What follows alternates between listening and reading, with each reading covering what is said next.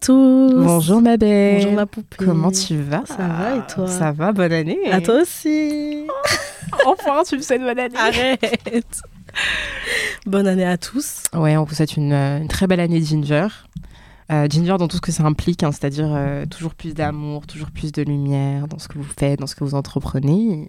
Voilà. Alors ma belle, qu'est-ce que tu racontes de beau? Ma belle, euh, on est là. Mais on est là en bien, tu vois. Ouais. On est là. euh, Alors c'est trop marrant que tu me dises ça parce que juste avant, je ils faisais la morale parce que j'ai dit oui, tu sais, on se maintient. Elle m'a dit Eh, est-ce qu'on peut passer le niveau au-dessus, s'il te plaît? Euh, se maintenir et être là, c'est deux choses différentes. Justement, moi, je, tu vois, je suis là, c'est-à-dire j'essaye de rester là. Non. Tu vois Se maintenir, c'est-à-dire tu te bats pour être là. tu Non, c'est en mode, euh, je suis à un niveau stable, bah, je stabilise en fait. Maintenant, je pense que c'est ce que je vais dire. Je vais dire, je me stabilise. Non, je stabilise plutôt. C'est ça que ça veut dire. T'es tellement une meuf du 11e. Donc voilà. Qu'est-ce que tu as de beau à nous raconter, ma belle? Franchement, ma belle, ça va. Je reviens de euh, une petite dizaine de jours au Mali. Hmm, C'était. La terre des ancêtres. C'était vraiment, c'était chez moi. Ouais. Génial, dis-nous en euh, plus. Comment va le Mali? c'était- Bah, il va bien. Il va est- bien, le il, est- Mali? il se maintient. Super. Il se maintient. Il se maintient bien sans la France? Ah, qu'est-ce qu'il se maintient bien sur la France. Ah, oh tant là là. Oh là là. On est vraiment content pour vous en tout cas. Mais ouais, de toute façon, on va en parler. hein. Oui, yeah, va c'est le du... le sujet du jour. Mais voilà, sinon, depuis que je suis revenue, à part le froid qui m'a frappé, euh, Ouais, j'avoue. Oh, mais j'avoue, toi, le... la- à la changement. Mais par contre, euh, le mois de décembre, c'est vraiment la température parfaite pour aller en Afrique. Ah ouais? Genre, euh, il faisait genre 25, Oh, 26 c'est- degrés. mais c'est parfait. J'étais bien, j'étais bien. Puis je mangeais à tout va, quoi. Mais c'est ça. Non, ça se voit que t'étais... tu rayonnais. Tu hein. vois Voilà. Tu vois Vraiment, le soleil de, de l'Afrique, il y a quelque chose. Quelque chose qu'on nous dit pas. Ouais, il y, a un- il y a un truc un peu ginger, je trouve, dans, le, hein, dans, ce, dans, ce- dans cette température. Mais c'est génial, ma belle, on est très contents. En plus, je- ça, ça fait longtemps que tu voulais... Ça euh, faisait longtemps. ouais. tous les ans, depuis, depuis qu'on se connaît. Non, mais j'ai envie de retourner en Afrique. J'ai envie de retourner en Afrique. C'est vrai que cette année, je suis beaucoup allée en Afrique. hein. Ouais, Je suis allée en Côte d'Ivoire, je suis allée au Mali, Mhm. Et- et je, c'est- je- je suis allée en Tunisie, mais je voulais pas le dire. Bon, après, l'Afrique du Nord, ça reste l'Afrique, mais c'est Ça voilà, l'Afrique. C'est pas l'Afrique subsaharienne. C'est voilà. juste que la Tunisie, on a. Ils sont pas, ils sont pas très cléments avec nous. Ouais, non. Sont... Mais après, j'étais pour des obligations familiales, donc Ah, ils sont pas Genre- black friendly, mais bon. Ouais, ils sont ouais. pas, ils sont pas car friendly.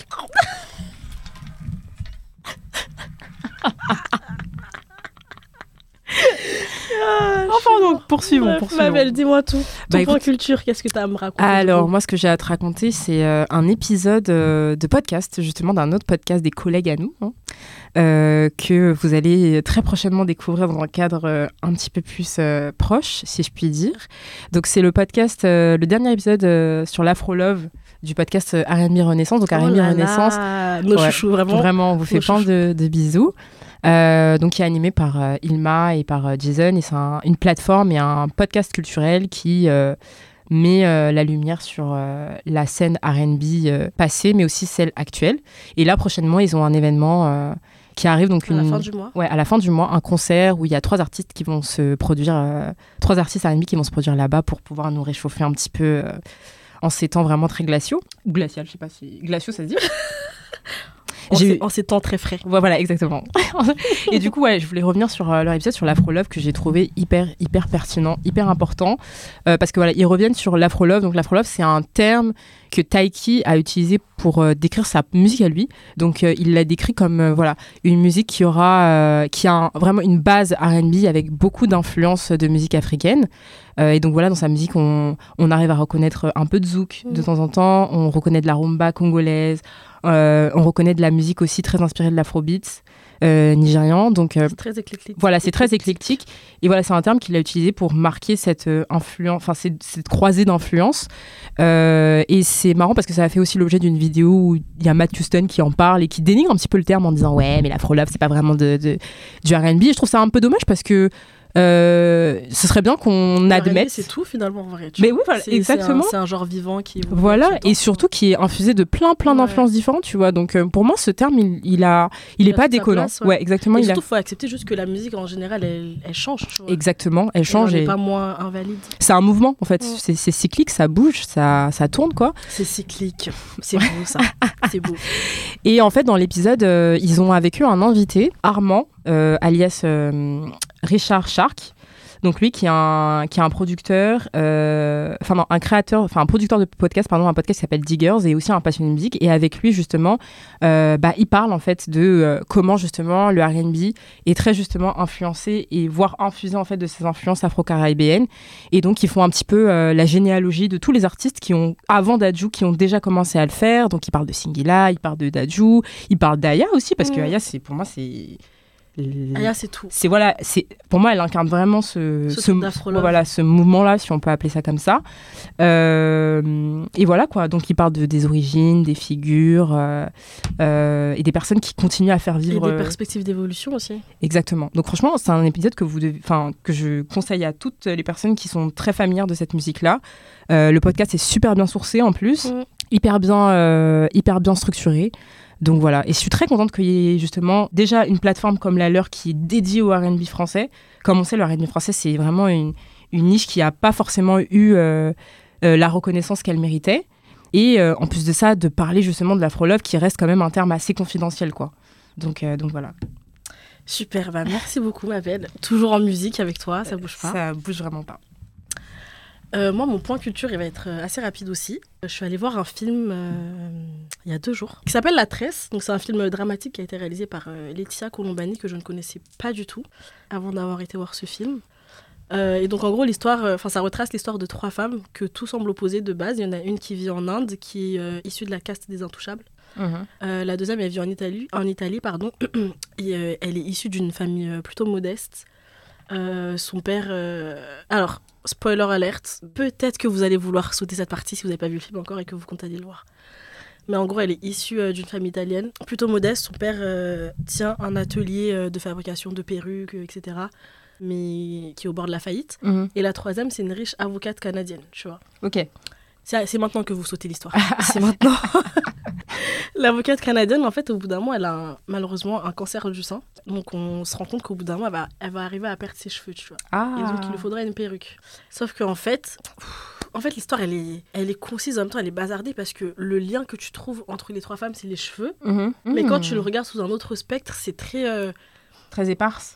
c'est, très blanc comme regard. Ah, ah d'accord. Ok. C'est franchement désolé, j'ai pas, je sais pas comment le dire autrement, Mhm. mais en fait, quand tu comprends, c'est qu'à la fin, euh, les- l'indienne, en fait, elle fuit son foyer avec Ah. euh, sa fille Ok. parce qu'elles sont intouchables. Elle veut pas que sa fille ait le même train de vie qu'elle. tu vois. Donc elles, vont- elles ont un espèce de long périple qui dure des jours. On leur vole leurs affaires, elles ont plus d'argent, elles mangent pas. Enfin, vraiment, c'est genre ça m'a vraiment fait mal au cœur. Mhm. Et donc elles arrivent à un moment dans, la, dans leur ville de destination et avant d'aller chez la famille euh, chez qui elles devaient aller, elles se rendent dans un temple avec sa fille, tu vois. Et en gros, c'est un temple où les gens vont faire... euh, en Inde, il y a beaucoup ça. Je crois qu'ils font beaucoup de sacrifices où ils rasent leurs cheveux. Oui. Et ils les donnent pour... euh, Enfin, ils les donnent en offrande au Dieu, tu vois. Et en fait, euh, donc elle va faire ça, elle va raser son crâne, elle va raser le crâne de sa fille pour que leur, leur vœu soit accepté. Sauf qu'en fait, ce qui se passe, c'est que ces cheveux-là, ils vont être importés, euh, enfin du coup exportés en En Italie pour faire euh, vivre l'atelier, puisqu'il est Mhm. au bord de la faillite, mais du coup, pour qu'ils puissent continuer à vivre, il faut qu'ils importent des cheveux, alors qu'avant c'était en mode tout artisanal, tout Mhm. local, tout, tout fait en Italie, tu vois. Mhm. Et donc eux, ils vont traiter le- les cheveux, qui ensuite vont se retrouver sur, les, sur la tête de la riche avocate canadienne, tu vois. Qui a un qui a le cancer. cancer. Ouais. Donc je Ah, peux comprendre oui. le lien, Ouais. tu vois, qui se tisse entre elles, Un lien Mais très je le- subordinant, ouais, mais je le trouve très maladroit, tu vois. Ouais. Parce qu'encore une fois, c'est, euh, je l'ai perçu encore une fois comme le sacrifice, le trauma des personnes racisées au service des personnes blanches. Tu vois. Parce que le fait de vendre, enfin, en plus, le- on dit vendre, mais Smita, du coup, c'est le nom de l'indienne, et Lalita, c'est la- c'est sa fille. Elles vendent pas leurs cheveux, tu vois. Elles, les donnent. dons, ouais. Et donc, il y a des personnes qui viennent, qui prennent ça, et c'est capitalisé, mais sur leur dos et sur la spiritualité de certaines Mhm, personnes, mhm, tu vois. Et ça, je trouve ça un peu, euh, un peu problématique, désolé. Ouais. Et euh, le truc que je voulais rajouter, c'était qu'il y a un- j'ai vu un espèce de masque, enfin une manière de masquer le white guilt, parce qu'en fait, la personne qui donne l'idée à l'italienne de faire importer des, les cheveux indiens, c'est un homme sikh, tu vois. C'est un homme sikh qui porte un turban, donc pour lui aussi, les cheveux, ils ont une, une signification très, euh, très spirituelle, très radicale, tu vois. Euh, bah donc, donc ce, que, je comprends bien, là, tu nous parles du film pour en faire la critique, pas pour en faire l'éloge, on est bien d'accord. Non, mais parce que quand je suis allée le voir, tout le monde m'a dit Ouais, tu vas trop pleurer. Quand, tu- Ouais. Mhm. quand on entend parler dans les critiques, dans les, sur les revues de cinéma, même mes potes et tout qui m'ont dit, ils m'ont tous dit Ouais, j'arrête pas de pleurer devant ce film. Et j'étais en mode. euh, Du coup, j'allais vraiment avec. euh, Avec Genre, j'étais vraiment. J'étais Mhm. pressée de le voir, tu vois. Et Mhm. ça fait longtemps que j'avais pas eu hâte de voir un film comme ça. Ouais. Et en fait, je me suis dit Mais Vous avez pleuré pourquoi? Il y, a, il y a un peu un espèce de fantasme blanc Mhm, sur les mhm, spiritualités et les mhm, cultures non blanches, tu vois. Je me suis dit, Carrément. J'aurais un fantasme, et puis même, genre. euh, Et comment le film il est promu, c'est genre rien que la couverture, enfin Ouais. l'affiche du film, c'est Smita Qui tresse. fille qui tresse sa fille. Ah oui, c'est Donc ce tu vois, il y a un peu une appel à, à l'attraction, Ouais. à l'émotion, alors qu'en fait. Non, mais c'est euh, instrumentalisé de ouf en fait. oui, parce que moi je pensais, enfin en, ayant vu l'affiche, je m'attendais pas du tout à ce que ça parle de ça en fait. Pour moi c'était vraiment déjà une histoire qui était centrée sur, sur euh, elle, les deux déjà. oui, bah c'est la seule partie qui m'intéressait. Je suis désolée. Mais, mais voilà, donc euh, Waouh, ok. vous pouvez aller le voir. hein. C'est cool d'avoir son propre avis, mais moi j'ai. Ouais, mais c'est c'est intéressant d'avoir ta lecture à toi parce que, euh, bah, comme tu as dit, euh, j'ai l'impression que ça c'est une lecture qui est très. auquel on va pas prêter attention, qu'on va pas forcément conscientiser et on va plutôt regarder bah, le lien. euh, Le lien des cheveux, mais en fait, il, il est, il est insignifiant, tu vois. Ouais. Au final, le lien des cheveux Grave. dans l'histoire, parce que.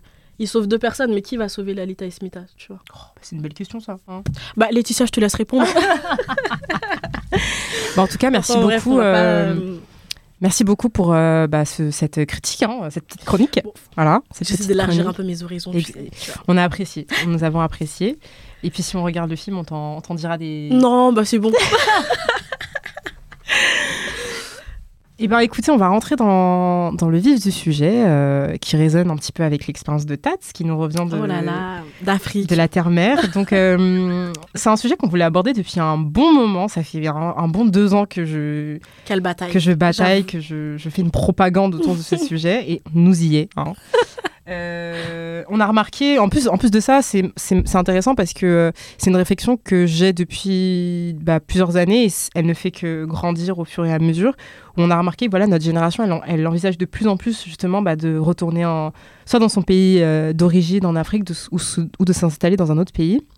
Et donc on est de plus en plus en fait à imaginer un, globalement imaginer un avenir en dehors de la France et à le projeter dans, nos pays d'origine. Et on s'est dit que bah, ce phénomène serait un prétexte parfait pour euh, démonter un petit peu les sources, les raisons euh, qui expliquent bah, les volontés de cette migration-là et de se concentrer aussi sur les réalités, les nouvelles réalités que ça pourrait impliquer de, s'installer sur le, le continent africain et puis de parler aussi du, du sentiment d'appartenance euh, à la France, etc., etc. Parce que mine de rien, on n'en parle vraiment pas du tout sur, euh, sur Ginger. Enfin, on n'a pas encore abordé ce, ce thème de l'identité, donc euh, allons-y, allons-y, allons-y. Tu te rappelles quand euh, tu m'as dit oui, on peut parler de l'Afrique Je t'ai dit ouais, ma belle, ça fait trop longtemps que je suis pas allée en Afrique. Ouais. Donc je me sens pas prête et légitime à en parler. Et là, maintenant que je suis en Afrique, c'est bon en fait. C'est vrai qu'en belle. plus, euh, toi et moi, depuis que on pensait à ce sujet-là, entre-temps, moi, je, je suis allée au au Sénégal Sénégal, qui n'est pas mon pays d'origine, mais quand même, genre, c'est un pays que je voulais découvrir. Et toi, t'es retournée au, au Mali. Euh, donc là, euh, ma belle, déjà par rapport à la France, parce que là, on parle de partir, etc. Mais si on veut partir, c'est qu'on veut fuir quelque chose, tu vois. On veut fuir la souffrance. On veut souffrir la De souffrance, France. mais justement, comment est-ce que on- nous-mêmes on se sent en France? Et genre, toi, c'est quoi ton sentiment d'appartenance à la France? Déjà, j'aimerais dire, ma belle, que c'est ma vie privée, s'il te plaît. Mais écoute, tu vas l'étaler, en fait, voilà. Alors, c'est un sentiment un peu particulier vis-à-vis de la France. Parce que j'ai l'impression que peu importe à quel point je me sens française, peu importe à quel point j'ai envie de me sentir française, genre ma position sociale, politique, économique, euh, tout ça me fait comprendre que la France, en tant que, genre en tant que nation, gouvernement, institution, peu importe, ne veut pas tant que ça de moi, tu vois. Ah non, ma belle. Mais belle, ils, ils veulent pas. Ils, Ils veulent, veulent pas. C'est pas grave. Fallait qu'on se le dise. En vrai, en fait, voilà, ce qui est important à comprendre aussi, c'est qu'ils veulent pas. Et c'est pas grave. Genre, on s'est fait à l'idée, tu vois. On est là. Voilà, on se Comme construit. on se maintient quand même. on se maintient et on se construit euh, ailleurs, tu vois. Genre, euh, notre identité, elle se résume pas à ça, tu vois. Vous avez Exactement. Voilà. C'est assez fou parce que c'est un sentiment. Enfin, le sentiment d'appartenance, normalement, il a une. euh, comment dirais-je C'est une partie assez conséquente de, nos- de la construction de nos identités Ouais, propres. ouais. Tu vois, Très, on très le développe euh, petit à petit. C'est ancré dans les sphères qu'on fréquente. On le forge en partageant, en échangeant. On a tous des références communes, on a tous des réalités, des Mhm, valeurs, des mhm. objectifs, etc. Tu vois. Mais, ceci étant dit, euh, ça n'a jamais été quelque chose qui m'a énormément chamboulé ou turlupiné, tu vois. Parce que, naturellement, je me suis toujours identifiée et j'ai toujours fait référence à la personne en tant qu'africaine et malienne. Et les seuls moments où instinctivement et naturellement je vais dire que je suis française, c'est quand je suis à l'étranger. Ouais, comme beaucoup en vrai. Parce que Euh, c'est là-bas où on est, on est vu et accepté Ouais. en tant que tel. C'est soit je suis à l'étranger, soit je suis en France et j'ai besoin d'affirmer et d'insister le fait que, bah, en vrai, je suis française au même titre Ouais. que, que Valérie de la Conta, tu vois. Ouais. Et ça, c'était quand, quand tu devais insister sur ça, est-ce que c'était dans des contextes euh, administratifs? Parce que moi, je sais que c'est surtout. euh, Euh, ouais, administratif, euh, Institutionnel aussi. Institutionnel, des fois, c'est arrivé à l'école, des trucs comme ça, Mhm. tu vois. Mais euh, ouais, surtout administratif, la petite question de Mais vous êtes pas née en France? Ah, mais vous êtes française Ah, oui Oui, il y a plusieurs chemins pour être Voilà, français, en oui, fait. Il y, a, oui. il y a plusieurs cheminements. effectivement. Voilà. Et, Et- toi, ma puce Euh, alors avant de répondre, moi j'aimerais euh, juste euh, appuyer sur un point qui est intéressant, je pense, sur nos expériences différentes. C'est que là, on va surtout parler d'un point de vue de nos identités, mais que par exemple, Tatsima, moi, on a, on va dire, des parcours assez différents où elle, elle a vraiment un parcours, je dirais, diasporique, dans le sens où toi, tu as vécu quand même Ouais. une partie de ta vie, de ton enfance, pardon, Une partie infime, mais une partie un film, quand même. mais ouais. quand même, tu vois. Et je pense que ça, je pense que ça a son importance dans, dans, la trajectoire, alors que bah du coup moi je suis née ici, j'ai toujours vécu ici et voilà quoi. Mais du coup moi pour, par rapport à mon, à mon sentiment d'appartenance, euh, bah, sur le papier, comme on On a the dit, paper. voilà on the paper, et devant les institutions, je suis française, je suis née ici, j'ai grandi ici, c'est un fait et ça on peut pas me l'enlever, tu vois. Et même moi-même je peux pas le, le renier. Qui te dit? Non mais Je peux pas te l'enlever, ma belle. pour, enfin les gars, enfin Ils ont pas encore essayé ils ont pas encore essayé, tu vois. Et là, pour l'instant, ils n'ont pas de raison de le faire, tu vois. Mais voilà. Mais je dirais que moi, mon sentiment d'appartenance, il est, euh, il est assez complexe, assez conflictuel avec euh, la France. Et je trouve que la France me le rend très bien. hein. Je veux tellement te battre. mais oui, ah non, mais euh, dans le sens où je parle, je parle de ça à cause bah, des expériences de discrimination. euh, voilà, on est dans un pays qui a un très très lourd passé colonial, un très présent colonial aussi. Mhm. Euh, et euh, il y, a, y a beaucoup trop, je trouve, de, de défis qui sont liés aux stigmatisations raciales qui sont, qui sont présentes ici et qu'il faut relever ici en tant que, en tant que personne euh, noire. Et euh, voilà, c'est quand je dis que c'est un sentiment qui est complexe, c'est dans le sens où je me sens pas attachée aux valeurs, aux principes, euh, aux, aux politiques de gouvernement et à la mentalité franco-française. Je, je m'y sens vraiment pas. euh, Liberté, égalité, fraternité, ça, ça te parle pas, ma belle. Ça te parle pas? Alors, pas dans le sens qui est pratiqué ici, du coup. hein. Moi, je, je suis profondément attachée au, On va, sauter- on va sauter. hein. Ils vont faire sauter Ginger. Je vais- Euh, voilà, mais euh, comme j'ai dit, je me sens pas attachée justement à, toutes ces valeurs. Et euh, à côté de ça, tu vois, je, bah, porte une, comme tu as dit, un peu comme toi, moi je me suis toujours bah, référée, enfin définie en tant que personne africaine et du coup, moi, congolaise, parce que j'ai grandi dans une famille d'immigrés congolais, donc c'est vraiment une, génération après moi, hein, tu vois, le lien il est, il est direct, c'est pas des grands-parents que je connais pas ou quoi, tu vois. Donc voilà, c'est une identité, une identité pardon, qui est très forte, qui est ancrée et qui est tangible. Et, euh, et on va dire que comme le sentiment d'appartenance était déjà très, très fragile, Très bancal. ouais, voilà, on va dire que mon identité, ma culture congolaise, ça a été, je me suis très tôt ré- ré- réfugiée vers ça, tu vois. Pour moi, ça n'a pas été difficile. Ça a pas été difficile de très tôt me considérer comme une personne euh, africaine et congolaise, tu vois. Et euh, comme j'ai dit, je me suis ré- réfugiée très tôt quand j'ai compris que bah voilà, grandir noir en France, ça pouvait être un marqueur identitaire qui était, qui pouvait déranger, euh, qu'il fallait souvent Qui amoindrir, perturbant, même par moment. ouais, perturbant, qu'il fallait silencier. Et, euh, et en fait, heureusement, on n'a jamais cédé à ça, tu vois. Genre, euh, Mais je pense qu'on n'y a jamais cédé et que c'était inconscient. Ouais. Surtout à cause de nos provenances familiales. Tu vois. Oui, oui, oui, oui, oui. Euh, exactement. Moi, mes parents, ils ont, ils ont continué à cultiver leurs us et leurs coutumes de leur pays. Ils nous l'ont transmis à la maison tout le temps, tu vois. Ouais. J'allais dire, en fait, il n'y a même pas eu tentative d'intégration. euh. Ah, mais voilà, tu vois, tout ce truc de d'assimilation, Ouais. intégration, moi, c'est un truc qui m'est presque inconnu. passé par la vois. tête. Enfin, ni à ma mère d'ailleurs. hein. Pareil, tu que- vois. C'est pas un truc. euh, Enfin, mes parents, ils, nous ont jamais dit oui, il faut que vous, vous oubliez telle partie qu'on vous a appris à la maison, qu'on vous a transmis à la maison. Non, Mhm. genre, c'était là et ça allait pas changer, tu vois. Euh, et en- un truc, je sais pas si toi t'as ça, mais euh, par exemple, moi j'aurais beaucoup plus de facilité à me définir, si on me, on me demandait de me définir et de me situer, de me définir en tant que banlieusarde plutôt que de me dire française, tu vois. Genre dans le sens où, dans ma construction culturelle, tu vois, je me sens beaucoup plus proche de ce qui s'est De passé la banlieue que de Ouais, la France. en que de la général. France de manière euh, En vrai, j'avais jamais vois. pensé, mais ouais, ça fait sens. Tu vois, genre, euh, tu vois, j'aurais pas du tout de difficulté à dire ouais, je viens de telle ville et tout, mais de dire ouais, je suis française, genre, bah, ça. ça- Ouais, mais c'est pour ça que je te disais, je dis que je suis française quand je suis à l'étranger parce que Ah oui. dans ouais. le cadre français, je vais jamais dire que je suis française, tu vois, je veux dire, euh, je viens de, de la banlieue parisienne. Exactement. Genre. euh,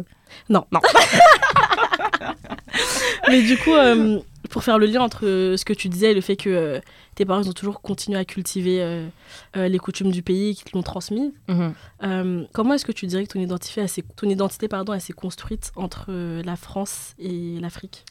Bah, je dirais que c'est un ensemble, un ensemble d'é- d'éléments qui ont un petit peu cristallisé la femme que je suis, tu vois. oh là Et, là. je pense Poète. que ça, ça passe sur- Poète Nayo. je pense que ça passe, ça passe surtout par bah, la, en vrai la transmission familiale euh, de valeurs, euh, de, de, de traditions, d'habitudes, etc. Mais aussi euh, les voyages. En vrai, moi, ça s'est surtout fait par des Ouais. voyages. Je sais qu'on a. euh, la première fois que je suis allée au Congo, c'est quand j'avais un an et demi. Et entre-temps, j'y suis retournée six fois, tu vois. Ah, tu vis, hein écoutez, c'est les parents. hein, tu vois. Et en vrai, je suis très. Je sais pas comment ils faisaient, franchement. je suis ravie. Surtout quand, à cette époque-là, mes parents, tu vois, ils n'avaient pas le même capital économique que Mm. maintenant, tu vois, où mon père, il venait à peine de finir ses études, ma mère, euh, pareil. Mais Enfin- ça, c'est un truc qu'il faut trop qu'on rende à nos parents leur. euh, Ah, faut je sais pas leur comment on dit, hein. leurs fleurs ou leur or. Ah, de ouf, hein. Je sais pas c'est quoi l'expression. Franchement, sur le, sur le moment, tu vois, passer deux mois, parce que tu vois, euh, en vrai, Avec comme. toute la famille. Ouais, comme beaucoup d'immigrés, on partait, tu vois, de- du mois de juin, on rentrait à la veille de la rentrée. Ah.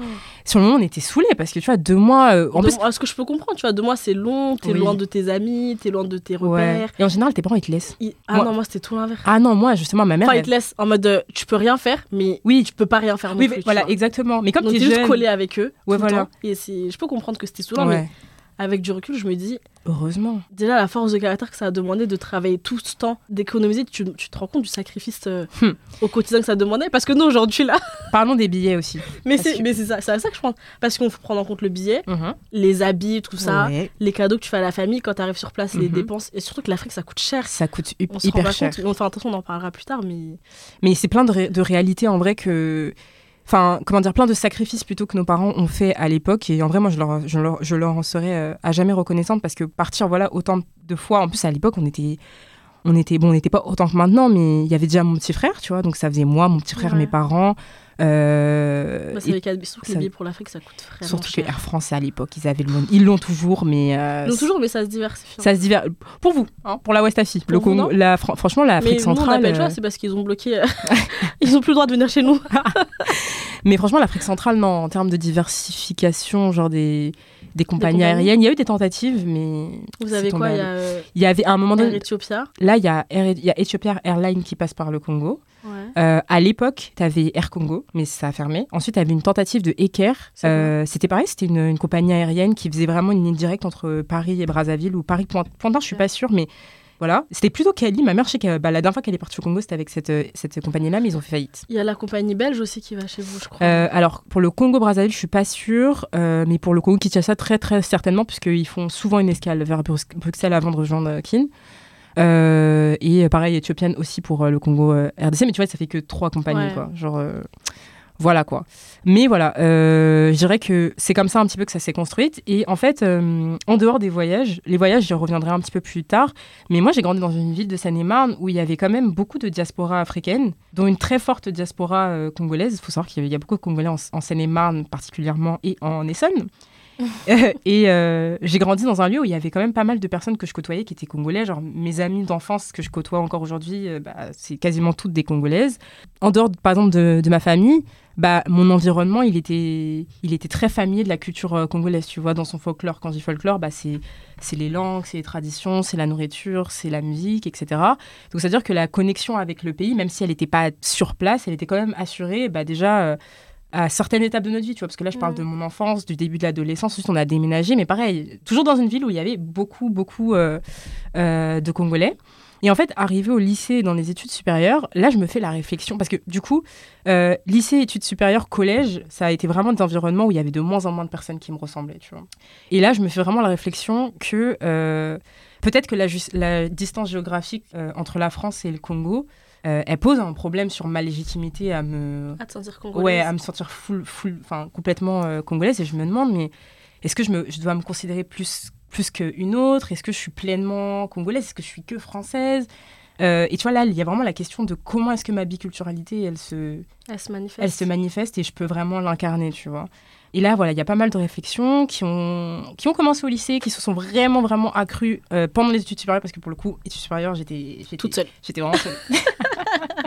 Après, Dieu merci, À la fac, j'ai pu intégrer euh, la- l'association pardon, étudiante euh, africaine, Marifa. Et là, vraiment, euh, il y avait un, y avait un, Un élan familial, Voilà, voilà, j'ai retrouvé un petit, un petit environnement un petit peu plus ressemblant, on va dire. Et là, je passe par plusieurs phases de questionnement sur mon sentiment justement de francité, de mon attache au Congo. Est-ce que je suis, comme j'ai dit, est-ce que je dois choisir? Est-ce que je suis un petit peu plus, un petit peu plus l'autre?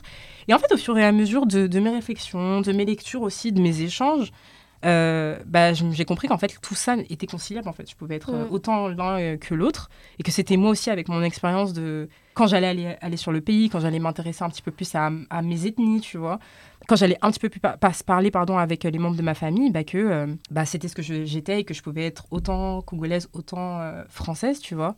Et, euh, et voilà. Et là, je dirais qu'en grandissant, je je me suis toujours définie comme noire, africaine, congolaise, congolaise, Bembe, Teke, parce que a encore la Ah, question de... les- Oui, non, il faut être précis. Voilà, il faut être précis. Fils immigrés. Voilà, ça, je l'ai toujours dit que je...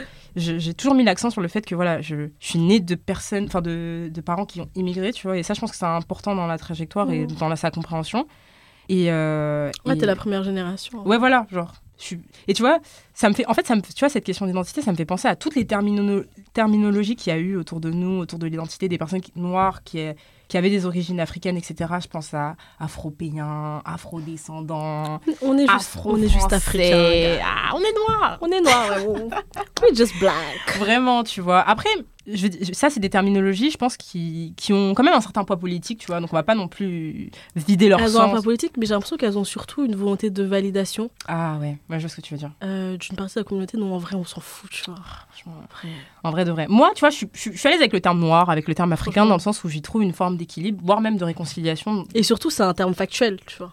Bah, c'est ça, en fait. C'est juste. euh, on- quand, tu vois, quand tu dis noir, bah, on sait de quoi il s'agit. c'est juste factuel. Voilà, c'est tout, tu vois. Afropéen, c'est joli, hein. C'est C'est mignon. c'est poétique. c'est- poétique. Mais. Bon, je trouve qu'on se complique un peu Voilà. la tâche. Moi, je trouve qu'on se complique un peu la tâche, même si, comme j'ai dit, je peux y comprendre euh, cette volonté de, de verbaliser un petit peu un, un ancrage sur deux territoires, et voilà, d'être un peu plus pré- précis. Nous, c'est pas on notre peut terme juste être noir en France ou noir en Europe. hein. aussi. Euh, donc, euh, donc voilà quoi, ma belle. Et toi? En vrai, beaucoup babadé, mais bon.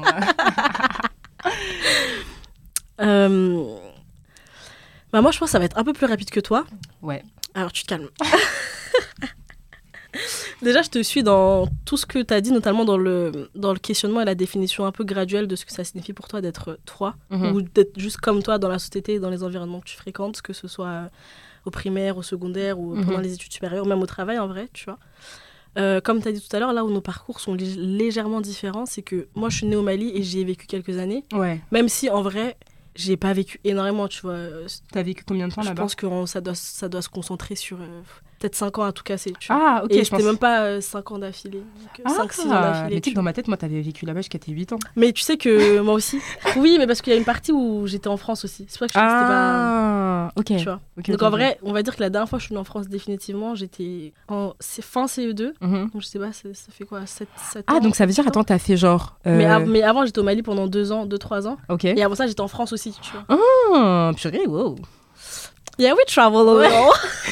Ok, tu nous expliqueras un petit peu comment c'était, genre, euh, si tu t'en souviens d'ailleurs. Le. Ok. Le quoi? Genre. Je sais pas, l'expérience de. Tu sais, de, de. Un coup t'es au Mali, un coup t'es au Congo. Enfin, quand t'es enfant, genre, Non, je suis jamais allée au Congo, ma belle. Ah, pardon, excuse-moi. un coup t'es en France, un coup t'es au Mali. Enfin, en tant qu'enfant, je trouve que c'est pas anodin. Bah, en vrai, euh, déjà, j'ai pas énormément de souvenirs de, Ah de la période. Et j'ai plus, des sou- plus de souvenirs au Mali, tu vois. Ah, ok. Ok. Euh, carrément, je crois que je me suis rappelé que j'avais été à l'école en France, genre. euh, quand j'étais genre au collège. Parce que ma mère, elle m'a montré des photos. Ouais. Je crois que j'avais. Non, j'avais croisé une meuf qui était avec moi, genre en maternelle. Mhm. Et elle m'a dit Ah, tu te rappelles pas de moi et tout, nous ensemble en maternelle. I was like. Who are you? Je suis désolée, mais en tout cas, je me rappelle bien de mes camarades euh, de classe euh, Malien. noirs. les noirs, les noirs. les Maliens. euh, et en vrai, j'étais dans une école où. C'était pas une école, c'était pas l'école française du Mali, Ah, ok. mais euh, on va dire qu'à l'époque, il y avait deux écoles privées au top au Mhm. Mali. Il y avait l'école française, du coup, et il y avait l'école dans laquelle j'étais, tu vois.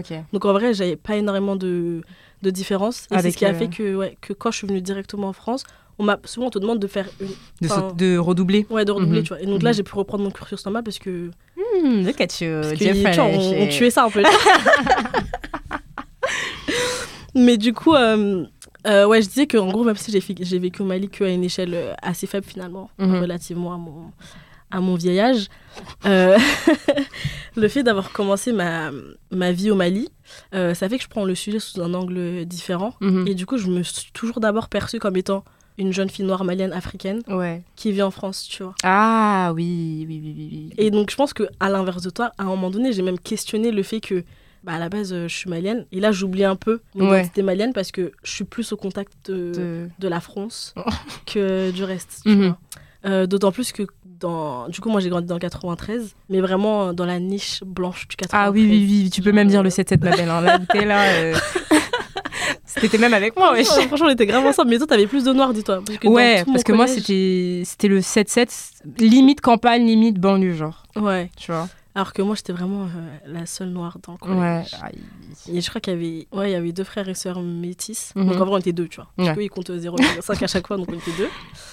Euh, et c'était. euh, En vrai, c'était pas compliqué. Mais juste, t'as pas de personne qui te ressemble, en fait. Ouais, mais tu vois que c'était un âge où, Dieu merci, en vrai, je préfère que ça arrive au collège qu'au lycée. Mhm. C'est un âge où c'est des choses que tu questionnes pas forcément. Ouais, tu vois, t'es juste dans le mood. Mhm. En plus, suis. moi, ça va, genre, euh, j'avais pas trop de problèmes. Enfin, en primaire, j'avais un peu de problèmes à m'intégrer. Oh, chouchou. Pas à m'intégrer, mais tu sais, ils étaient un peu juste. euh, Je sais pas de dire racistes, mais ignorants, Ouais. tu vois. Au collège, c'était un peu différent puisque je m'entendais à peu près avec tout le monde. Mhm. Euh, et mes amis, c'était un peu des cancres, donc c'était drôle. c'était grave drôle. Et euh, quand je suis arrivée au collège, au lycée, pardon, j'ai redécouvert la présence des noirs. Ah, tu vois le sentiment là. Tu vois, en fait, t'oublies, tu te dis, ouais, en fait, it's not, it's not that bad, tu vois. Mhm, Et en fait, quand tu retrouves tes gens. Ouais. tu te dis, ah purée, I missed out. Yeah. Tu vois ce que je veux dire? Mais tu sais que je vois absolument ce que tu veux dire parce que trop marrant pour euh, mes, mes anciens camarades qui vont euh, écouter l'épisode, ils vont se reconnaître. Mais nous, du coup, au lycée, on était dans un, dans un lycée euh, où on n'était vraiment pas beaucoup de noirs par, euh, par niveau. C'est-à-dire qu'en terminale, bah, moi, je sais que dans ma classe, j'étais la seule. Enfin, pareil pour euh, le noir. Mais sais que quand je le redis, c'est une folie. C'est dans une classe de 35 personnes, t'es la seule personne. Mais gros, du coup, à Paris, en Ile-de-France. c'est fou. Tu m'étonnes que Jay-Z était pas sûr que. En plus, j'allais dire le noir en S. Bah, du coup, oui, il y en avait qu'un seul. Il y, en avait... enfin, il y avait un gars et une meuf, genre, tu vois. Et je me souviens qu'un jour, euh, on était en récréation et. En fait, comme on n'était pas beaucoup par niveau, Tout le monde se connaissait. on se connaissait tous et on était tous un peu potes, tu vois. On se connaissait tous un peu. Je sais plus pourquoi, à un moment, on était tous ensemble. Genre, vraiment, il y avait les générales ensemble, les technologiques ensemble, les pros. On était vraiment tous un moment au même endroit. Vraiment que les noirs. euh, Pas la ségrégation. Vraiment un, un rassemblement de noirs. Et je te jure qu'il y a une prof qui est venue nous voir et qui nous a dit oui, il faudrait que vous vous mélangez un petit peu plus, que vous vous dispersiez parce que là, ça fait un peu trop dans votre coin. Je te jure, c'était une prof de français. Prof de- Attends, français ou éco, je sais plus, mais bref. Elle était venue nous voir pour nous dire oui, euh, Je dispersez-vous pense que c'était une prof de français. Elles Les profs, souvent- les ouais. profs d'éco, ils sont un peu plus euh, gauchistes. Ouais, c'est vrai. Elle, elle était. Elle faisait semblant d'être de gauche, elle. Ouais, elle faisait semblant. Mais, euh, mais ouais, elle nous avait fait cette réflexion-là. Et Et vous étiez dispersés? Euh, bah, en soi, ça venait... je, me souviens que quand elle nous avait dit ça, ça sonnait, tu vois. Du coup, bah, Du on coup, était tous ouais, rentrés en classe. Mais je sais que ça m'avait marqué pendant des années. Je m'étais dit, mais attends, même, genre. Même, à, même à l'école, genre. grave, même à un, à moment aussi chill qu'une récréation, ouais. on peut pas, genre. On est toujours obligé d'aller avec ceux qui sont Ceux qui nous oppressent. Vraiment. Mais typiquement, tu vois, c'était ça. Et, euh, et même au collège, on avait, on avait eu aussi Et ce. surtout, on a l'impression qu'elle dit ça en mode vous allez faire peur aux autres. Ouais, c'est ça. Alors que gros, on est, enfin, c'est juste des ados on en fait qui sont genre. ensemble. Et ouais, je crois qu'on regardait tous une vidéo où on parlait. Enfin, c'était un truc vraiment chill, tu vois. Ouais. Et tout de suite, elle l'a vu comme, euh, là, tous les noirs sont Mais tu vois, l'innocence noire, elle est jamais purement innocente aux, innocente Exactement. aux yeux des blancs. Elle est toujours euh, vue sous un œil. euh, il représente une menace. Ouais. Enfin bref, voilà quoi. Ce podcast, il va être censuré, ma belle. Oui, ma belle. mais euh, mais du coup, ce, tu vois, ce sentiment de I missed out. Ouais. Moi aussi, je. Je me rappelle qu'à ce moment-là, avant qu'elle tu- vienne. euh, qu'elle- intervienne, je l'avais eu. Je m'étais dit, ah, enfin, on Enfin, je me sens, ouais, je Ouais. me sens chez moi. Genre. Et, euh, et ouais, pareil, je l'ai eu un petit peu plus tard dans les études supérieures. Bah, typiquement, quand j'ai re- rejoint Marifa, l'association africaine, euh, moi j'étais à Paris 2, Ah. dans le 6e, tu vois, donc c'était c'était même pas le. Putain, mais on était même pas là. Moi, j'étais dans le cinquième. Ah ouais, on était pas Paris même 3. moment. Oh alert, on n'était pas ensemble. Mais du coup, euh, ce qui est marrant, parce que Paris 2, la section éco, il y a quand même beaucoup de noirs. Genre, euh, mais en droit, sciences politiques, enfin tout ce qui est sciences sociales, etc., on n'est vraiment pas beaucoup. Et quand on était dans l'assaut, je m'étais dit, ah, les miens. donc, suis euh, donc voilà. Mais tu vois, juste avant qu'on on reprenne euh, le cours de l'épisode, c'est fou que ce truc de I missed out et du coup, j'ai besoin d'un espace où je peux être juste avec des gens qui me ressemblent sans avoir à penser au fait que ah, peut-être que telle personne Mhm. va percevoir ça comme, une- comme étant une menace ou comme étant quelque chose de violent ou Yes. genre jusqu'à aujourd'hui on le ressent. Parce que le nombre de personnes quand je fais des events, que ce soit pour Ginger ou non, Mhm. qui me disent ouais, des fois on a juste envie d'être entre nous, tu vois. On a juste envie d'être entre nous sans avoir à compter combien on est dans la pièce. Ouais, ouais, ouais, ouais. Juste pour être, en- Juste- pour être nous, genre pour être Juste à l'aise. pour pas avoir de à se dire ouais faut que je me tienne euh, Mhm, de certaines mhm. manières Sans Ça avoir peut- à se policier, ouais, en fait. Juste c'est juste ça vivre la vie. Genre. juste respirer Oui. on veut juste se maintenir Bah, ces espaces-là, malheureusement, bah, c'est aussi. ça- Enfin, ça doit passer par là pour pouvoir euh, justement respirer. euh, ouais mais ça qui est dommage ouais, c'est très dommage. Mais Ginger est là, vous inquiétez pas.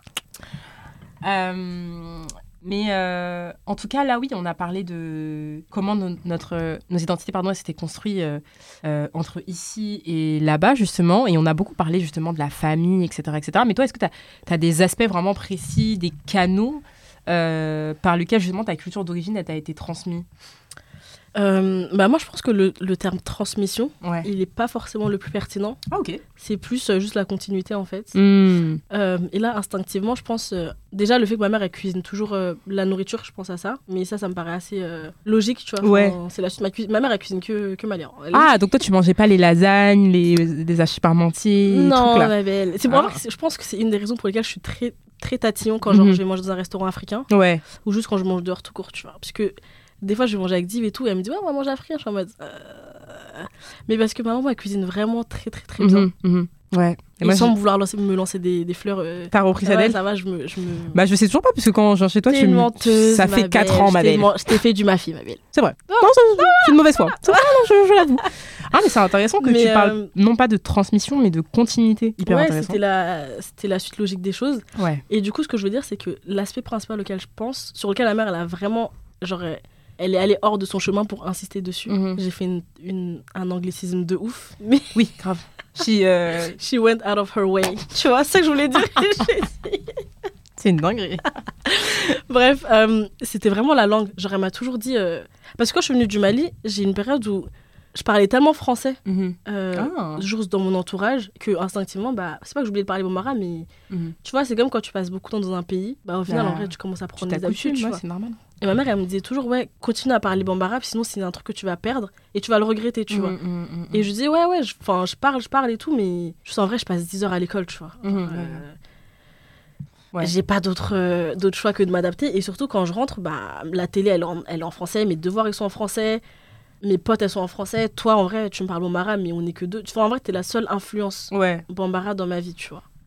Et genre, euh, malgré ça, elle a toujours continué. Et en vrai, elle a eu tellement raison, parce que, genre, c'est un héritage qu'aujourd'hui, je chéris, tu vois. Ouais. Genre, quand je vais au Mali, je, je suis trop contente de parler bambara. Moi, il y a un truc que j'aime bien, je te l'ai jamais dit. Je Oh te dis. God. je te- ouais, C'est quoi? Bah, en fait, à chaque fois qu'on est dehors et que ta mère, elle t'appelle, bah, tu switches.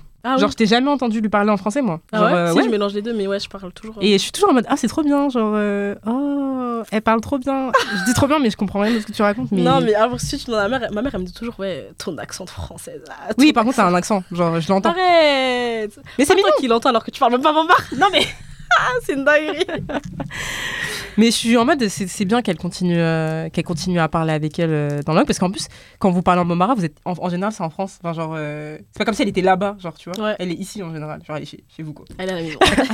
Et ouais, c'est toujours un truc que j'ai que j'ai beaucoup apprécié, enfin, auquel j'ai- j'aime assister. Genre. Mm, mais ouais, en vrai, on se rend pas compte, mais la langue, c'est vraiment un. C'est la base. C'est vraiment un moyen d'attache. Et genre, en vrai, j'en suis très reconnaissante, tu vois. Et je sais que, tu vois, j'ai j'ai mon neveu et ma nièce, ils vivent Mhm. Et euh, ma, ma nièce, elle parle pas français, tu vois, elle parle que anglais. Ah, ok. Et mon neveu, ils ont essayé de lui, de lui faire parler euh, français et tout. Donc là, il a commencé à aller à. Comment on dit Euh, Au jardin, au jardin d'enfants. Ah oui, c'est avant l'école. Avant l'école, ouais. Du coup, il parle anglais là-bas. Mais avant Mhm. ça, là, il a 3 ans, il parlait que français, tu vois. Oh, wow. Et c'est le. Là, maintenant, il parle plus. Parce que Mhm. du coup, il a pris l'école et son vocabulaire, il s'est extrêmement développé très rapidement. Mais quand on allait au Mali, le fait qu'ils comprennent juste quand on lui parle français, bah, il pouvait interagir avec Oh, les gens, tu vois. Et juste de fait d'observer ça, je me suis dit, ah, C'est trop important. en fait, la langue, c'est c'est Bah. vraiment ce qui, nous, ce qui nous consolide entre nous, tu vois. Bah, en vrai, tu sais, quand on parle de langue maternelle, ouais, c'est vraiment ça. bah, tout Parce que même le bambara, genre instinctivement, des fois tu lui dis un truc et genre il va un peu te répondre Mm. des petits mots, mais alors c'est la première fois qu'il va au Mali, tu Oh vois. là là, trop mignon. Voilà. T'as pleuré? Non, ma belle, bon. je l'ai vu tous les jours pendant deux semaines. Bon. Moi, j'aurais pleuré. Mais bon, voilà. Non, ouais. Euh, mais trop bien. Trop, trop bien. Euh, bah, hyper int- intéressant parce que toi, tu as parlé justement de continuité et j'avoue que c'est un truc que j'avais pas du tout euh, intellectualisé. Enfin, pour moi, c'était. On parlait d'un mode de, tran- de transmission. Alors qu'au final, là, je suis en train de me faire la réflexion, mais. Ouais, oui, mais de ton point de vue, c'est peut-être différent parce que j'ai pas commencé avec la transmission. Enfin, mon, mon attache à l'héritage culturel, elle a pas commencé par un truc de ma mère me, me, me Ah transmet oui, quelque toi, t'étais déjà dedans. J'étais déjà dans le bain. Ouais, ouais, ouais, ouais, ouais, ouais. Bah non, en fait, moi, j'étais. me Du coup, on me l'a transmis parce que j'étais dans un bain différent.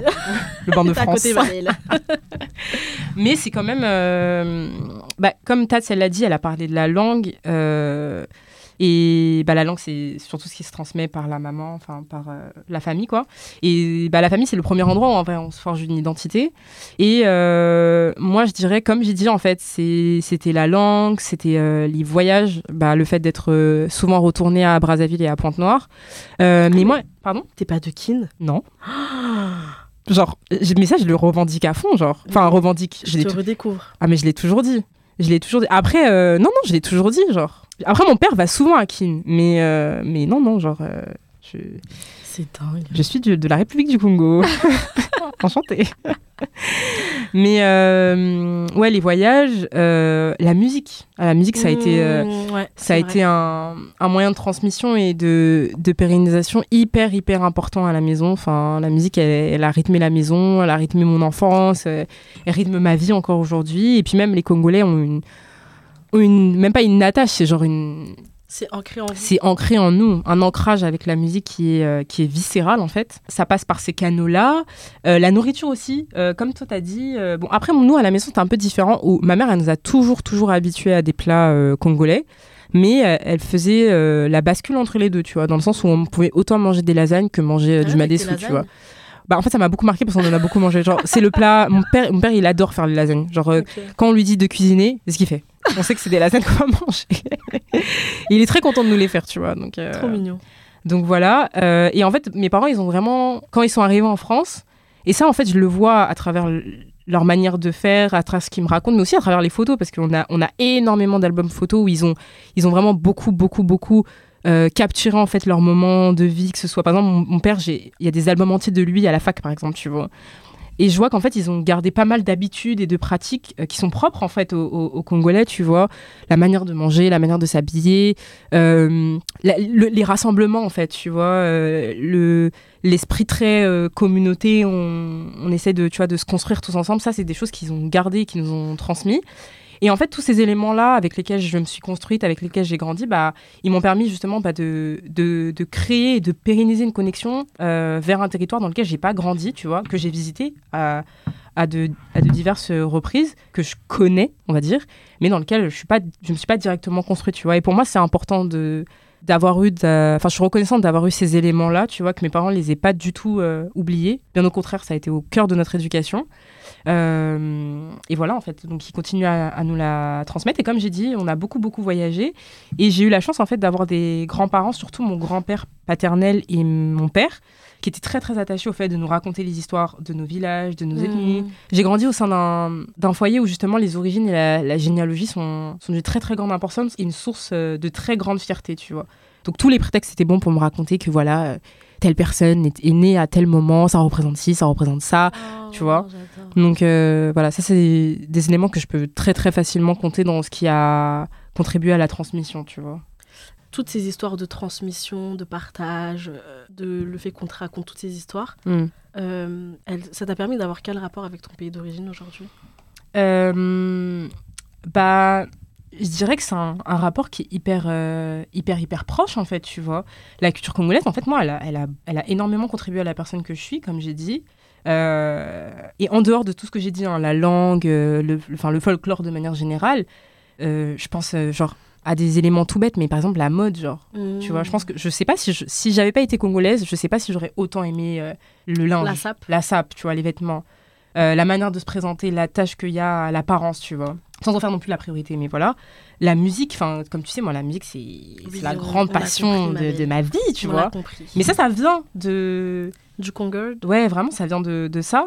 La désinvolture aussi. Moi, je suis quelqu'un d'insolent. Ça vient. ça, non, mais ça, ça vient de. Ça vient. Mais ça, c'est pas propre au Congo, je pense que c'est propre à l'Afrique. Pour avoir été au Mali récemment, Ah. en fait, ils ont un espèce de.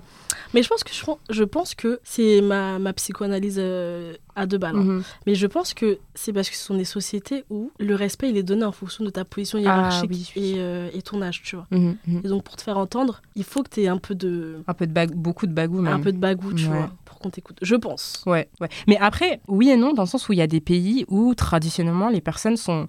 Des pays, même des ethnies, où les personnes sont beaucoup plus en retrait, beaucoup plus dans la discrétion. Tu vois. Par exemple, je vais penser. euh, euh, Il y a une région au, au nord, euh, pardon, au sud du, de la RDC, le Katanga, tu vois. Et par exemple, ça, c'est des choses que j'ai appris en parlant avec Matipa, qui est mon meilleur ami. Et lui, il est de Lumumbashi, et c'est une ville où voilà, les gens sont. Ça, ça parle, on parle pas, tu vois. On va pas se faire montrer. C'est pas, c'est pas une grande ville. Bah, au Congo, que- si, quand même. Au Congo, c'est quand même une, une ville assez importante, tu vois. C'est pas non plus Kinshasa, mais c'est une ville qui est... que tu comptes dans les pas une grandes ville villes, tu populaire. Euh, populaire où il y a beaucoup de monde. Ouais. Ah si, quand même, il y a du monde, tu vois. Mais juste, les gens sont... Tu vois, on est simple. On est, on parle pas trop, tu vois. Alors que, par exemple, à, à l'instar de vous, ça, ça débite. à, à Kin, ça, ça vit. C'est la ville de l'ambiance, c'est la ville du, du, du m'as-tu vu, tu vois. Donc, euh, donc voilà. Mais c'est intéressant de se dire que voilà, ce truc de- d'insolence, c'est un truc qui est pas forcément... Par exemple, les Ivoiriens, c'est un peuple qui. Oui, naturellement. Voilà, naturellement, tu vois. Mais au même titre que voilà, les Congolais le sont aussi beaucoup, tu vois. Euh, et même si on part encore, encore dans une ethnie, par exemple les Lari, c'est mon père, il est, euh, il est, euh, enfin il a un côté Lari, tu vois, et voilà, c'est un peuple, tu vois, tu leur parles pas n'importe comment, tu vois. Donc voilà.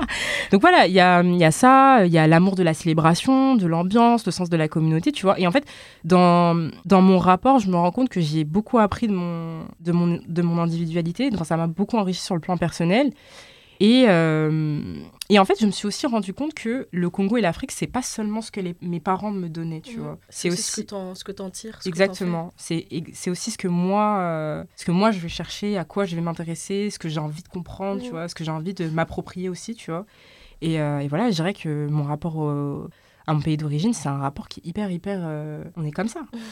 Hyper important. Twins. Ouais, vraiment. Ok, trop bien. Euh, en vrai, je pense que sur les conclusions, on va à peu près euh, se rejoindre comme Mhm. d'hab, hein.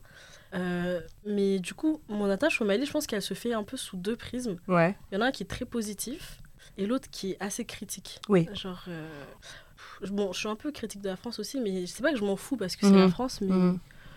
Ouais. je le vis pas comme. Je me dis pas, ah, Ah ouais. c'est chez moi, tu vois. Genre, Mais parce qu'on on est critique parce qu'on veut voir les choses changer, tu vois. Exactement. Et j'ai le même regard. hein. Là, j'étais en mode ah non mais le Congo c'est trop bien, mais évidemment j'ai mes réserves et j'ai j'ai mes, mes griefs hein, à l'égard du pays. euh, oui, c'est ça en fait. Et en fait, là, là le, le peu de temps que j'ai passé au Mali, Mhm. j'ai passé dix jours à me dire, purée, en fait, euh, c'est un pays qui a trop de potentiel.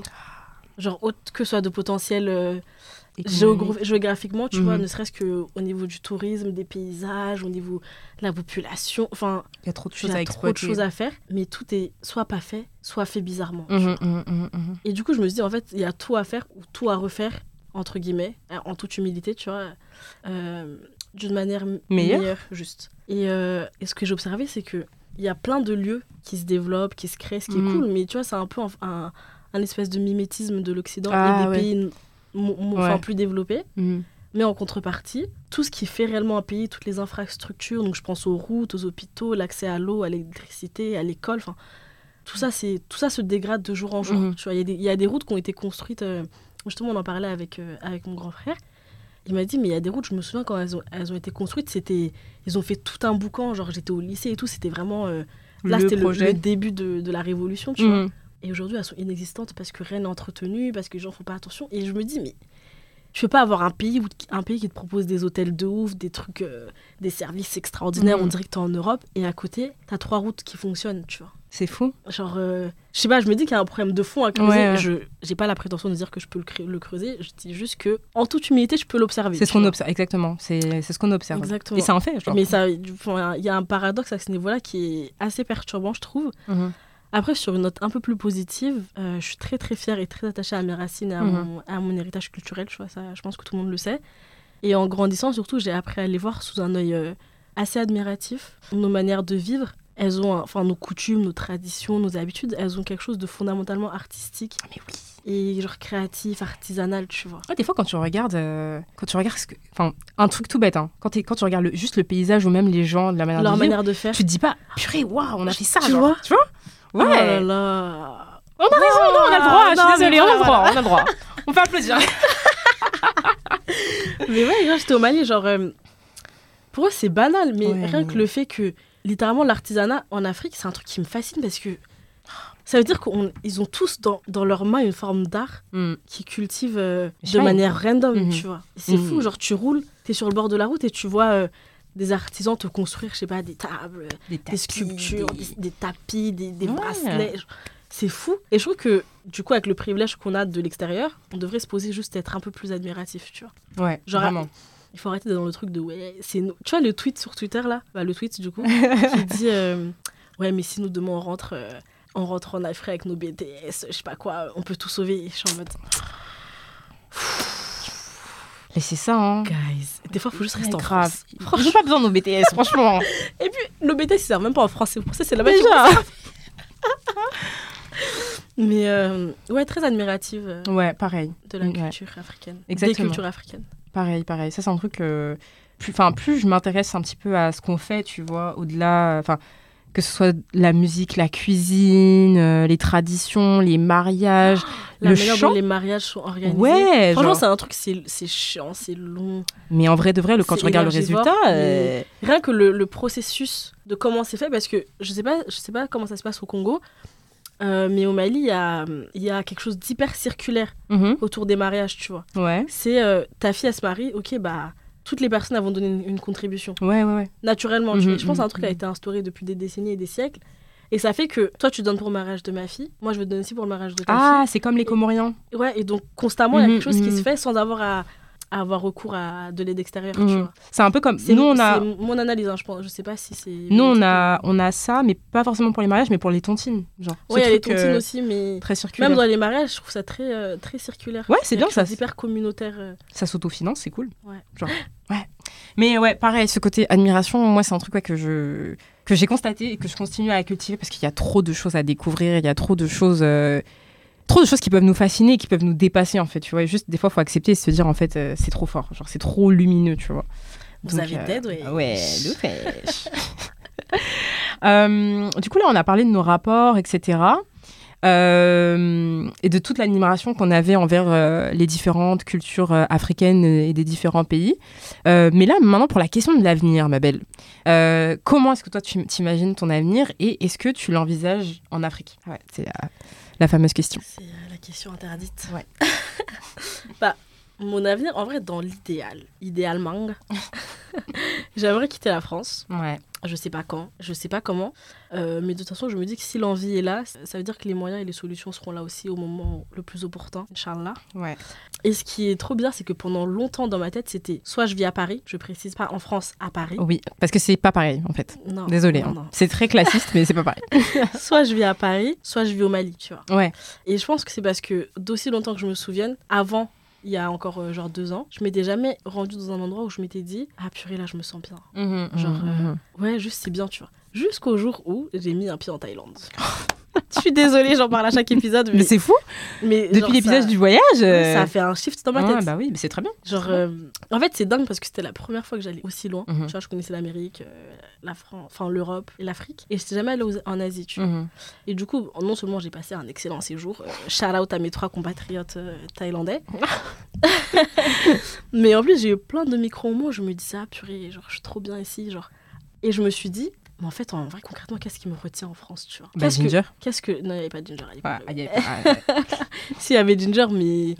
Attends, c'était pas en mode une SAS, tu vois. Mais du coup, je pense que ça a débloqué en moi une forme d'ouverture Ouais. euh, au reste du monde, autre que simplement touristique. Mhm. Et je me suis dit, mais en fait, euh, home is just where I feel good, tu vois. Yeah. Et en vrai, I can feel good euh, peu importe où je vais, tant que, tant que je peux m'y retrouver, tant que je suis en sécurité, tant que je peux vivre avec moi-même et avec ma religion, bah. Très important la religion. Très très important. On y est, tu vois. Mhm. Euh, et en ce qui concerne l'Afrique, oui, j'envisage de m'y installer, mais un peu plus tard. Ouais.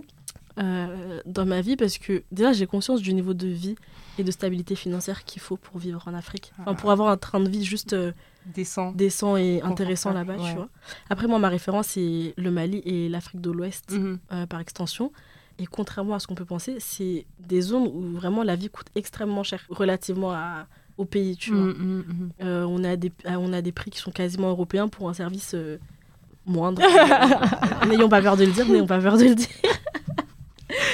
Euh, ouais, c'est pas comme des zones comme. Bah, par exemple, en Asie, tu vas payer moins cher pour un service plus. un- Enfin, meilleur. Ouais, ouais, ouais. Euh, L'Afrique, c'est tout le contraire. Mais tu vas en Afrique aussi en te disant que, ok, vas-y, euh, on, on- on y travaille. On y travaille. Baby steps, tu vois. Euh, voilà. Donc, je pense que naturellement, j'associe l'Afrique un peu à, à la stabilité, au calme, au fait de pouvoir euh, être reliable, tu vois. Mm, pouvoir mm, prendre mm. en charge des, des gens. Et je visualise ça comme une étape de ma vie où je serais un peu une force tranquille, tu vois, un peu quelqu'un de fiable. Euh, voilà. Déjà que l'Afrique, c'est chaotique. Oh.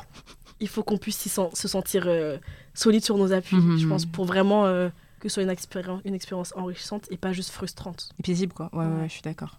Voilà, ma belle. Je suis Et d'accord. toi, dis-moi tout. Alors euh, moi personnellement, euh, bah, je suis d'accord avec tout ce que tu viens de dire, mais j'ai- je crois que par rapport à l'Asie, etc., j'ai pas encore la même lecture et je sais pas si ça viendra un jour. Mais euh, moi, j'imagine pas un avenir où l'Afrique est pas inclus personnellement. Genre, ouais. je- Ouais, je- moi non plus. tu vois? Et c'est juste qu'elle est Ouais, inclue. euh. En fait, parce que les autres pays, je les vois un peu comme des, zones, des terres d'exploration. ah, de, trans- de tremplin. Non, pas forcément, mais juste de pouvoir me dire euh, Ah ouais, en vrai, genre j'ai fait le tour. Là, ah je ouais, retourne chez ouais, moi, ouais. tu vois. Ah ok, ouais, ouais, ok. Euh, alors moi, euh, j'envisage de m'installer en Afrique bah, à cause du sentiment de frustration qu'il y a ici, tu vois. Euh, en fait, c'est surtout face aux difficultés que ça représente d'être noire et africaine en France, bah, comme j'ai dit, le racisme, le classisme, la négrophobie, le pouvoir d'achat qui qui, Qui n'existe plus. euh, qu'on se le dise, hein. et puis même genre la question du respect en fait, tu vois, je trouve qu'on est, bah, on est le peuple le moins respecté de, de, de ce pays en fait, et tu vois, et c'est, en vrai c'est normal de regarder dans des pays où, où les gens justement nous, nous ressemblent et vont pas être stigmatisés à, à cause de ça. Ouais. Et donc voilà, c'est pour ça que je me dis que sur certains aspects, ce serait peut-être plus facile, plus aisé de, d'être, d'être tranquille en fait, de vivre tranquillement, et ce dans un, dans un pays af- africain. Euh, et le tout sans fantasmer et sans rien idéaliser. hein. Ouais. Comme Tats a dit, on a, on a, on a conscience justement bah, des, des Des réalités, enjeux, voilà, ouais. des enjeux que ça implique, des réalités. Et euh, bah, je pense qu'il faut, il faut y en avoir conscience lorsqu'on envisage de s'y installer.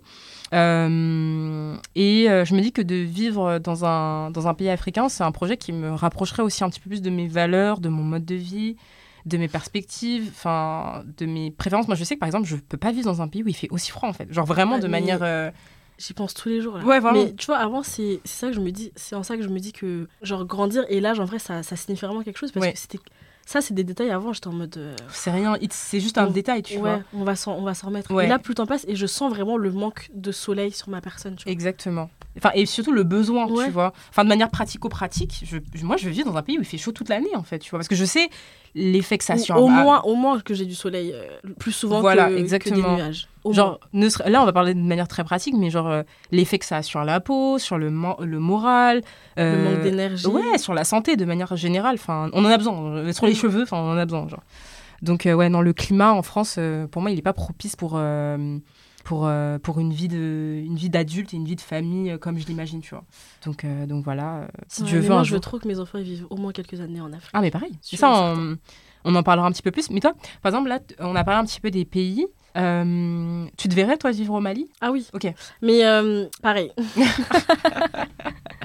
je me verrais vivre au Mali. Ouais. euh, mais je suis pas ouverte, enfin je suis pas fermée à d'autres pays tant Ouais. que ça reste en Afrique de l'Ouest. Yes. Je pense que je suis pas fermée à 100% du tout Mhm. à n'importe quel pays euh, Ouais, de cette zone. de cette zone, ou même en vrai genre Afrique australe, etc. Mhm. Mais je serais beaucoup plus confortable euh, en Afrique de l'Ouest, Ouais. vers les gens de, les gens de chez moi là. Mhm. Je reste dans ma zone de confort un peu, mais ma logique en fait c'est que quitte à être en Afrique, autant être près des miens. Ouais, ouais, carrément. Tu vois. Mais carrément, carrément, carrément. Donc euh, Surtout qu'il y a. Par exemple, admettons que je sais pas, tu pars en Afrique australe, par exemple, il y a une disparité de ouf, genre rien à voir. oui, mais je vais être perdue, tu vois. Tu vas être perdu de ouf. C'est si je vais, c'est que c'est vraiment, c'est que Autant aller chez toi. Ouais. J'aime l'enfant de quelqu'un. Bah, pas- en vrai, pareil pour la destination, euh, c'est encore en réflexion. Euh, parce que moi, le. Bah, alors, non, là, j'ai- je mens. J'ai dit pareil que toi, mais non. Moi, par Mais toi, exemple, tu veux vivre au Sénégal? oui, le Congo, par exemple, pour l'instant, c'est pas du tout un pays dans lequel je Ah me ouais? projette, tu vois. Pourquoi? Parce que le. Mais tu es pas allé de ton âge adulte? Non, j'y suis pas Mais encore pense que ça va retournée. je pense que ça va changer beaucoup de choses, mais de ce que des retours que j'ai de mes cousins, de mes oncles là-bas, c'est pas un pays qui a énormément changé depuis, depuis que j'y suis allée pour la dernière fois, tu vois. Genre, euh, Ouais, mais. le- Après, à expérimenter de mon propre... ouais, c'est ce que j'allais dire parce que, par exemple, le Mali, c'est pas un pays qui a changé de manière extrêmement positive Ouais. non plus. Tu vois. Ah. En vrai, tu vas pas dans un pays parce qu'il y a des beaux restos et des beaux hôtels, tu vas parce qu'il y a des belles infrastructures. Mais ça n'empêche que même si le pays se dégrade dans ce sens-là, Mhm. quand tu y vas et que tu le vois, tu te dis, purée, mais en fait, euh, genre, ça reste quand même chez moi. Oui, voilà, ouais, ouais, ouais. Moi, tu vois, pas ce sentiment-là, j'aimerais bien le revivre, tu vois, à mon âge euh, maintenant, tu vois. Mais euh, en tout cas, oui, le Congo, on va dire que pour l'instant, c'est pas dans mon radar, du moins. Je me- je m'y je, je m'y vois bien vivre quelques années, tu vois. Mais sur le très très long terme, je sais pas si je me vois m'y installer euh, et définitivement. Genre, On, on ira pour la retraite. Il- franchement, Charles. j'aimerais bien pouvoir changer mon avis comme de cette manière-là. Mais c'est vois. bon, la retraite, euh, c'est dans 60 ans. Mais bref, du coup, pourquoi pas le Congo? Parce que le, bah, le contexte euh, politique, il est pas du tout favorable, je trouve. ouais. Et enfin, il y a plein de choses qui font que je me sens pas euh, complètement alignée à ce qui s'y passe. Comme j'ai dit, euh, les politiques de gouvernement, elles sont très lentes euh, et c'est gangréné par la, la corruption, en vrai de vrai. Les institutions et les infrastructures culturelles, elles ont beaucoup de mal à. à- Mais c'est pas propre décoller. au Congo. hein. Non, non, c'est pas propre au Congo, mais du coup, c'est mon, mon pays, du coup, tu vois. Ouais. Dans le sens où. Mais parce que tu me dis, genre, ça te dérangerait pas de vivre au Sénégal, mais je pense que les problématiques resteraient les mêmes. Alors, elles restent les mêmes, mais pour y être allé, tu vois, par exemple, au Sénégal, la différence, c'est que bon, c'est pas non plus euh, la révolution non plus, mais il se passe des choses, tu vois, dans le sens où il y a des gens qui investissent, il y a de plus en plus d'espaces qui ouvrent, euh, il y, a, il y a de plus en plus d'institutions, en fait, où tu te dis, ah, là, en Et vrai. t'as pas ressenti ça au Congo? Non, j'ai pas ressenti ça au Congo et je le ressens pas de ce que je, de ce que je, enfin de des conversations que je peux avoir avec des personnes qui sont sur place, euh, avec ma famille aussi. Genre, euh, j'ai pas l'impression que c'est quelque chose qui où les gens vont investir, tu vois. Donc voilà. Et euh, après, j'ai bien conscience que les réalités économiques en fonction des pays sont pas du tout les mêmes. Genre, euh, je pense que c'est très important. euh, c'est un paramètre qui est très important à prendre en compte et qu'il faut pas essentialiser. Par exemple, je pense que vivre au Congo, c'est pas la même chose que de vivre au Bénin, par exemple. Ouais. Euh, et comme j'ai dit, par exemple, toi, tu, tu vises l'Afrique de l'Ouest, c'est pas, pas du tout la même chose que de vivre euh, en, En Tanzanie. Voilà. australe. Genre. Donc, donc voilà, et pareil que toi, j'ai bien conscience qu'il faut avoir une situation financière assez stable pour, euh, pour euh, prétendre euh, une vie confortable sur place. Donc voilà, moi après, je me laisse le temps, tu vois, d'explorer un petit peu les outils que j'ai à disposition pour naviguer sur les territoires qui m'intéressent. euh, mais que je connais pas. Donc là, je, parle, je pense à la Côte d'Ivoire, je pense au Ghana. Donc, qui sont La des- Côte d'Ivoire, tu vas adorer. Je sais. En fait, j'ai juste hâte d'y aller, genre. Parce que je sais que je vais kiffer. Ouais, tu vas trop aimer. Et euh, aussi, comme, comme toi, si j'ai des enfants, moi, je, je tiens vraiment à les élever dans, dans ce genre d'environnement. Euh, parce que je pense qu'il y a, il y a beaucoup de choses à y apprendre, ne serait-ce que pour moi, mais aussi pour Mm. eux et, euh, et à leur Et transmettre. surtout, c'est en vrai, c'est c'est une qualité de vie que factuellement, ils auront, ils auront difficilement en France. Ah, mais oui, oui, oui. Et surtout, si on peut leur éviter tout ce truc de, tu vois, de se sentir euh, à part, Entre de se sentir. cultures, ouais, entre voilà. deux identités, ouais. Et puis même de se sentir seul, tu vois, parce que moi je pense que ce qu'il en, re- ce qu'il en ressort beaucoup aussi de nos expériences à nous, c'est qu'il y a beaucoup de moments charnières de nos identités où on s'est senti seul, tu vois. Mm. Et... Mais ça, je pense, ça peut s'expliquer par le fait que nos parents, c'était les premières générations à immigrer. ouais, aussi. Alors que nous, en vrai, nos enfants, ils vont aussi grandir avec, Le même par... enfin, parcours, avec mais nos, les mêmes nos réalités. amis, les Mhm. mêmes réalités, tu vois. Exactement. Donc bon, si on reste ici, bon, je ne pense pas, mais si on reste De ici, toute façon, tout euh, le monde part. voilà, on va partir aussi. Partons, partons, partons tous ensemble. Mais par contre, je pense que ça, c'est important de le souligner. C'est un privilège hein, d'envisager, euh, Ouais, de rester ou de partir. ouais, de rester et de partir, alors que, bah, sur Il y a place, pas le choix il y a des Ouais. personnes qui donneraient tout pour venir euh, ici, tu vois. pour partir. Mais je pense qu'on est un peu coupable aussi de ce truc qui fait qu'ils veulent absolument partir, tu vois. Ouais. Enfin, je nous pointe tous du doigt, en vrai, euh, consciemment ou non. Quand on va en Afrique, on est tous en mode euh, genre on vit trop bien. euh, Ouais. nanana. Ouais, ouais. Tu vois, t'es tes meilleurs sapes, euh, Mhm. tu vives la mala et tout. Et du coup, ils disent, ah, en fait, euh, en fait la France, c'est- donné, tu vois. L'Europe, Ouais. c'est- l'Eldorado. Et pour une personne qui, est, qui a un peu des, des asymétries d'information, tu Mhm. peux pas lui reprocher ça, tu vois. Exactement, exactement. Mais bon, voilà, le tout, c'est de d'en avoir conscience.